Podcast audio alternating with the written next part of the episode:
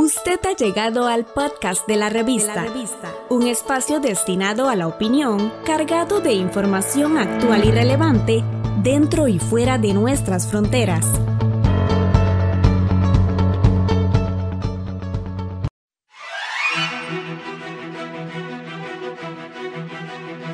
Saludos desde Washington, soy Joconda Tapia y estamos en Conversando con la Voz de América. El presidente Donald Trump tiene síntomas leves luego de dar positivo al COVID-19, pero mantiene un buen espíritu, dijo hoy en la Casa Blanca el jefe de gabinete Mark Meadows. Con este anuncio planteamos el tema al doctor José Antonio Cisneros, ingeniero biomédico y experto en sistemas de salud. Era factible que eso pasara porque tanto el presidente como su entorno de alto nivel son personas que están interactuando con muchas personas eh, como parte de su trabajo, ¿no? Ese es el trabajo del presidente. Entonces era inevitable que en algún momento existiera la posibilidad de que una persona contagiara a alguien en la cercanía del presidente y esa persona eh, contagiara a su vez al presidente. O sea que en una pandemia como esta nadie puede estar exento de esa posibilidad, sobre todo si está en contacto con muchas personas. Doctor, la información surgió hoy, sin embargo, la enfermedad tiene un proceso de incubación. ¿Podríamos de alguna manera estimar cuánto tiempo el presidente pudo estar en ese periodo? Bueno, tengo entendido que el presidente le hacen test todos los días, ¿no? O sea que uno podía, digamos, por ese día establecer cuándo fue el día que el presidente se infectó, que ha debido haber sido entre la noche de jueves y el viernes. Ahora aquí está importante la información de contactos, ¿no? Y aparentemente el contacto más cercano positivo al presidente fue la señora Hope Hicks, y ella estuvo muy en contacto con el presidente en un momento en que era asintomática. Es importante entender que mucha gente joven puede contraer el virus, ser totalmente asintomático y estar infectando gente por varios días antes de que aparezcan síntomas. Fue cuando ella empezó a sentirse mal en el Air Force One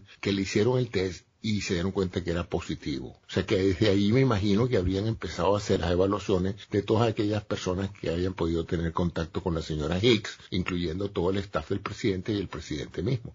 Doctor, el presidente Trump tiene 74 años. No hay muchos detalles a propósito de su estado de salud, pero ¿qué perspectivas observa usted de esto? Bueno, lo primero es el, factor riesgo, ¿no? Si tú ves todas las curvas de morbilidad a nivel mundial, las curvas son bajas hasta más o menos la edad de los 50. Luego empiezan a subir y luego a partir de los 66 años, la curva sube bastante en términos del número de complicaciones y muerte de esas personas que tienen el virus a esa edad. O sea que ya el factor edad es indudablemente un elemento de alto riesgo.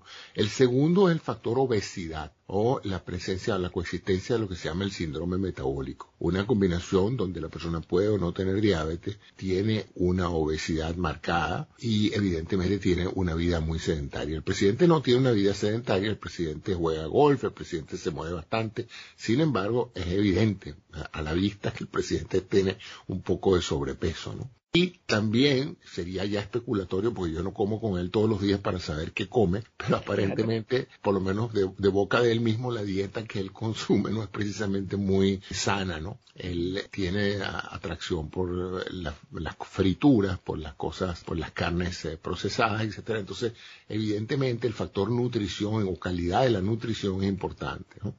Yo imagino que el presidente sigue los consejos de su médico y estará bien medicado. Yo no sé si él tiene algún grado de intolerancia a la glucosa o un estado prediabético. Es posible que lo tenga. Muchas personas de su edad y con su sobrepeso ya tienen una condición prediabética o diabética. Pero evidentemente el presidente solamente por el aspecto de su edad ya él está colocado en una posición de alto riesgo. Doctor, el tema del rastreo de los contactos es bastante complicado porque el presidente ha tenido muchísimos contactos eh, en esta última semana. ¿Esto puede de alguna manera incidir en encontrar, obviamente, mayores casos y cuán efectivo es? Es altamente probable que haya muchos casos en personas que han estado en contacto con el presidente y su staff. Y no solamente lo grave de eso es que además todas esas son personas del más alto nivel de gobierno. O sea, eso incluye personales del Congreso, personales de la corte, personal de la misma Casa Blanca, ministros, o sea, estamos hablando que la gente que entra en contacto con el staff o el presidente es gente que tiene altas responsabilidades en la conducción del país. Era el doctor José Antonio Cisneros, ingeniero biomédico y experto en sistemas de salud,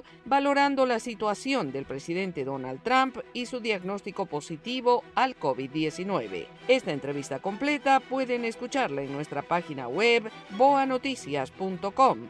Esto fue Conversando con la Voz de América.